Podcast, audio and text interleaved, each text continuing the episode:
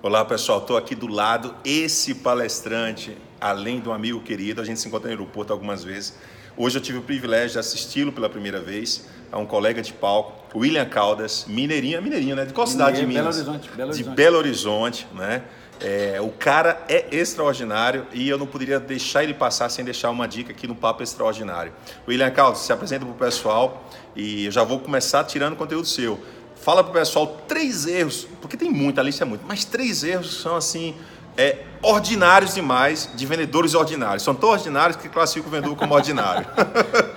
Bom, acho que o primeiro, primeiro, uma honra estar aqui com a sua audiência, um prazer muito grande te encontrar aqui em Curitiba. Eu acredito que se a gente fosse numerar, vou uhum. citar três que eu citei na palestra. O primeiro deles é você subestimar a capacidade da tua concorrência. Ah, boa. O teu concorrente, às vezes, ele, ele pode não ter a estrutura que você tem, ele certo. pode não ter o marketing que você tem, mas se ele tiver mais vontade que você, Olha a, a chance existe dele tomar seu cliente. Boa.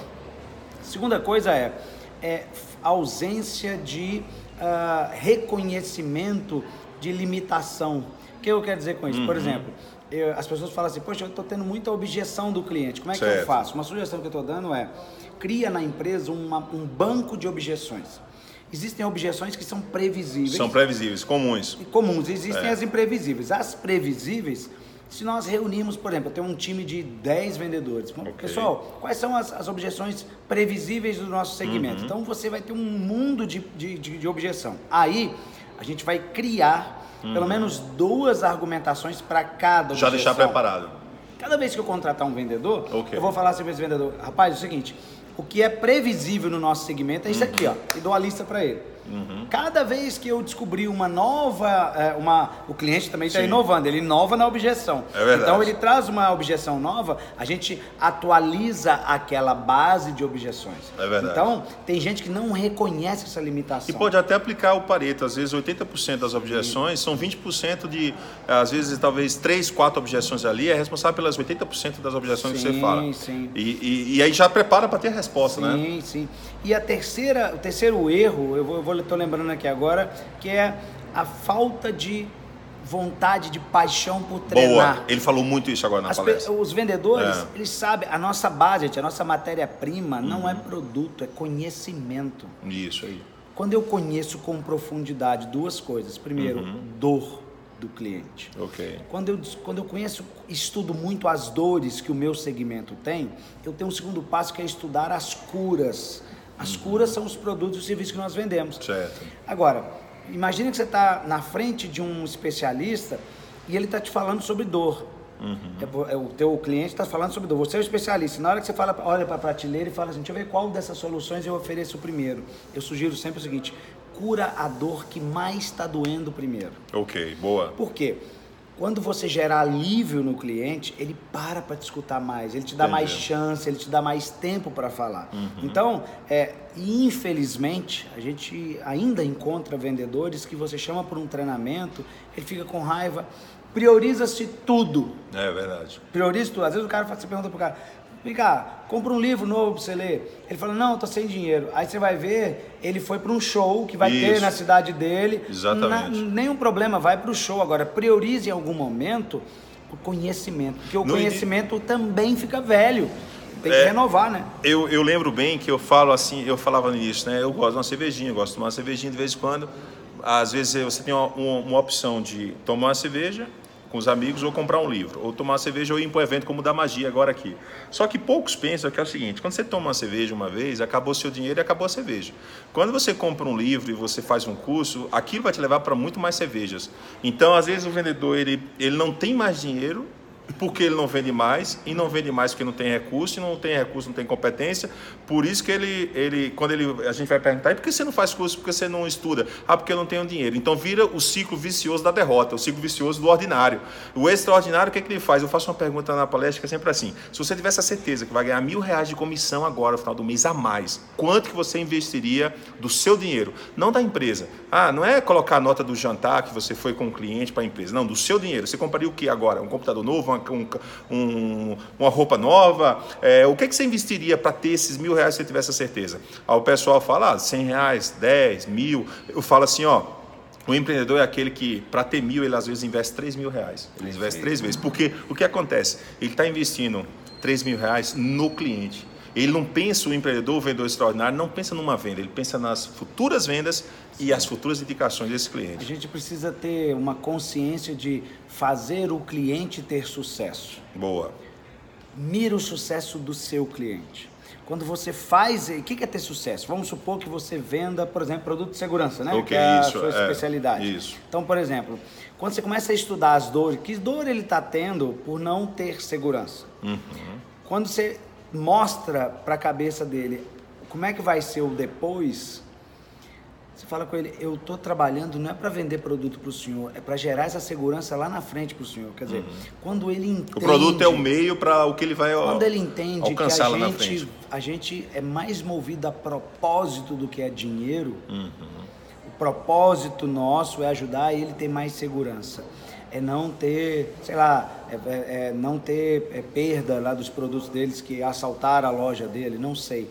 Quando ele percebe que eu estou interessado em ouvir mais que está doendo, Isso. ele pensa, ele fala assim, cara, ele está preocupado com coisa que a maioria não está. O tirador de pedido uhum. é um cara que está preocupado com tabela de preço, está preocupado com desconto, está preocupado com outras coisas que só é, é, que não vendem. Né? Então, assim, preço é um componente importante? Óbvio que é, não vamos ser hipócrita, não, né? Uhum. A tabela de preço, mas antes disso, você só deve tirar a tabela de preço, só deve falar de preço com o cliente quando você estiver mapeado absolutamente tudo. tudo. tudo. E não necessariamente, às vezes, não é num bate-papo rápido que você vai mapear. É.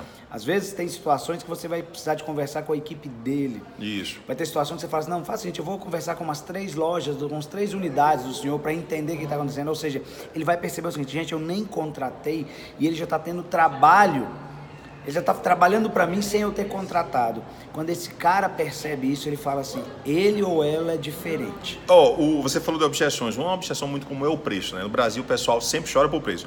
Eu nunca vi em vendas, eu tenho 43 anos de idade, eu nunca cheguei no cliente para o cliente dizer: não vou comprar. Por quê? Não, porque você fez um preço baixo, só compra se você aumentar o seu preço. Você já ouviu isso? Não. Eu também nunca vou ouvir. Então, eu digo sempre assim: que quando o cliente fala seu preço está caro, né? O papel do vendedor extraordinário é fazer o cliente continuar a frase. É dizer assim, o seu preço está caro, mas vale a pena. Esse é o papel do vendedor Muita extraordinário. Gente... A entrega de valor é tão, tão alta que ele diz assim, ó, é, o vale a pena é justamente ele está medindo o valor. Quando a gente fala que o preço está caro, ele está medindo somente o que vai perder, o que vai sair do bolso. Quando ele mede vale a pena, ele está medindo a, o pratinho do valor está mais pesadinho para ele. Uma, uma sugestão que eu vou dar para vocês é primeiro tem um colega nosso chamado César Frazão. César é César. Frazão, isso aí. César tem uma frase que eu adoro, ele fala assim, quando o cliente fala assim, tá caro, você fala para ele assim, olha, nada é mais barato por acaso. É. Nada é mais barato por acaso. E outra coisa, muita gente ouve essa frase é porque sacou o preço na hora errada. Isso.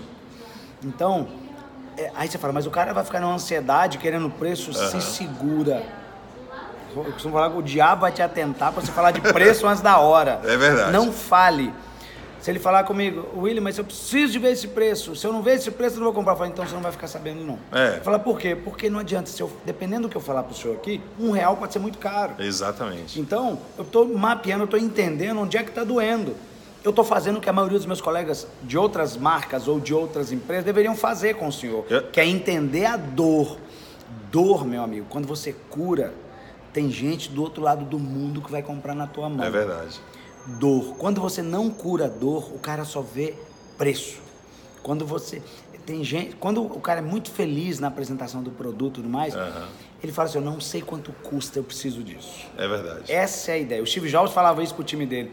Ele falava assim quando ele foi lançar o primeiro iPhone, uhum. Tava demorando lançar, e o pessoal falou, vamos lançar logo. Ele falou, calma. Ele falou assim, gente, a gente vai criar um produto que quando o cliente bater o olho, ele vai falar assim, meu Deus, eu preciso disso. Quer dizer, é, o produto tem gente tem dor que o cliente não sabe que ele tem. Exatamente. Que nós como vendedores temos que apontar isso para ele. Exatamente. Ele vê a ponta do iceberg, ele vê é. a tosse. Às vezes ele só vê o final e não ele vê, vê o que a tá tosse. Eu, não te, eu tenho que mostrar É. para ele a pneumonia. É. Eu tenho que falar com ele, doutor, não adianta eu curar a sua tosse, semana que vem você ela de novo.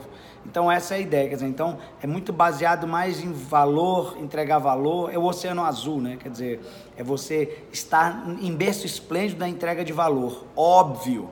Outra coisa que a gente tem que tomar também cuidado com a fissura do vendedor, que é assim, cara, mas se eu me posicionar assim, um mar de gente não vai comprar mais de mim. É isso mesmo. Às vai ter outro cliente, mar né?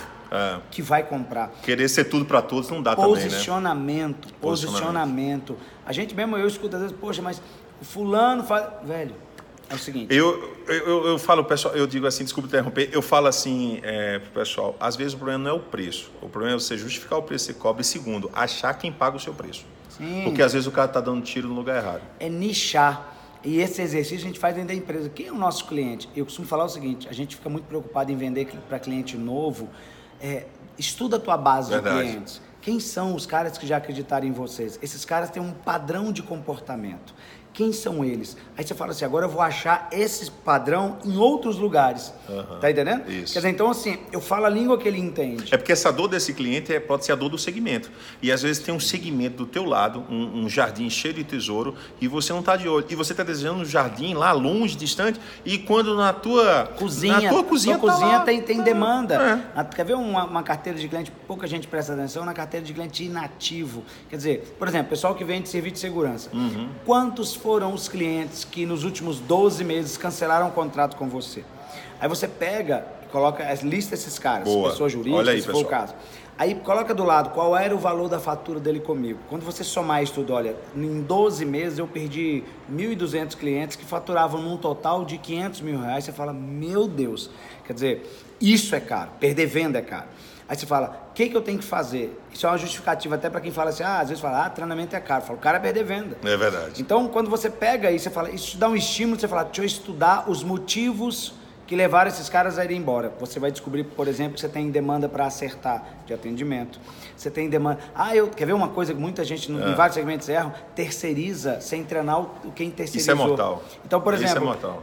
Aí, quer ver uma justificativa? É justificativa de gente incompetente. Fala assim, ah, o cliente errou, o cliente reclamou, você fala, ah, desculpa, essa É, parte é a nosso, gente, é porque a gente terceirizado. terceiriza. Ele não tá vendo o terceiro, tá vendo você. Então, assim, chama o jogo e, e treina a, a cadeia todinha de entrega. Porque as pessoas estão vendo a sua marca. Outro dia eu estava no hotel, vou até dizer o hotel, não vou dizer hotel não, vou dizer que era em Ponta Grossa, um hotel do lado de um supermercado, um hotel bem legal que tem lá. E eu cheguei tarde da noite, a gente chega, palestrante chega às vezes 11 e meia da noite, morto e cansado, às vezes meia-noite. E eu lembrei muito quando você falou que às vezes o vendedor está reclamando de crise, está falando não tem venda, não tem nada, e um cliente chega faltando 10 minutos para a porta encerrar. Aliás, ele fala né, que a porta, os caras começam a encerrar a porta do negócio meia hora antes, vai encerrando, vai, vai encerrando, vai encerrando, e aí quando o cliente chega tem que olhar por baixo da porta, pedir, e aí o vendedor fala: Não, já estamos fechando. Eu cheguei no, no hotel e o restaurante fechava meia-noite, você sabe, né? Que alguns hotéis fecham meia-noite, e eu pedi, eu lembro bem, eu pedi uma saladinha com um frango para eu comer um peito de frango. Aí o cara falou assim, não, não podemos fazer. Eu falei, viu, mas ah, como não dá para fazer? Eu vi aqui que você tem um, um X frango, você tem um sanduíche de frango é, e você tem salada que você vende separado. Aí ele falou, não, no nosso cardápio só tem salada com bife, salada com com carne. Eu falei, tá, mas se você tem um frango grelhado, que põe no sanduíche, por que não colocar ele em cima da minha salada e cobrar o preço da salada de carne? Ele falou, não, não pode, porque nós não temos no nosso sistema esse código de produto. Aí eu cheguei, eu fiquei rindo, né? Eu falei assim, caramba. Aí eu fui lá no cara do hotel e fui reclamar. Eu falei, cara, não custa nada você fazer. Ele falou, não, o restaurante não é nosso, ele é terceirizado. Olha o risco que é isso, né? Existem alguns combinados Não existe, cara. que isso. você não pode abrir mão deles. Então, por exemplo, vamos pensar no que ninguém pensou. Quer dizer, eu posso ter. A, tem, gente, o cliente vai comprar de quem dá alternativa para ele. Então, por exemplo, ah, até tal hora eu preparo um prato. Aham. Passou dali, olha, eu tenho um prato pronto que eu vou botar num, num, Exatamente. num, num Num micro-ondas. micro-ondas. Isso. Dê alternativa. Lugar que vai perder venda é assim, eu só recebo assim. Eu só entrego assim. Aqui sempre foi assim. É, é- é tipo assim, É. eu só aceito cartão XYZ. Vai ter um que vai, vai querer um outro cartão, você não tem. E aí tem cara que fala assim, ah, mas a taxa desse é cara. Eu falo, você fez conta? É. Às vezes, qual que é o teu, teu ticket médio? Aí você vai ver o ticket médio do cara é 70 reais. ridículo, Aí é. você fala, pô, quanto que é 2% de 70 reais, velho? Você acha que o cara não vai pagar? Pois é. Quer dizer, então, às vezes, o maior concorrente seu pode estar sendo você mesmo. Olha aí, pessoal. Entendeu? Quer dizer, pior do que perder para os outros é Repete perder pra isso, gente. repete isso. Às vezes, Olha o lá. teu pior concorrente está sendo você. Legal. Pior do que perder para os outros é perder para a gente. Pela falta Show de de vontade, pela preguiça, entendeu? Então, Cara, esse cara é extraordinário, sou fã. O William Caldas, o irmão, a gente compartilha palco aí. O William, deixa eu ver se ele sabe o meu slogan. Eu não sei se ele me acompanha no meu Instagram. seja extraordinário. Ah, sabe tudo. William, deixa teu Instagram, teu site pro pessoal te seguir aí também. William Caldas. O William Caldas é o William Caldas é Instagram, o William Caldas é site, o William Caldas é Facebook, o William Caldas, dois L's. Isso aí, pessoal. Um abração, fica na paz. abraço, tudo de tchau, bom. tchau, tudo de bom. Aí, aí.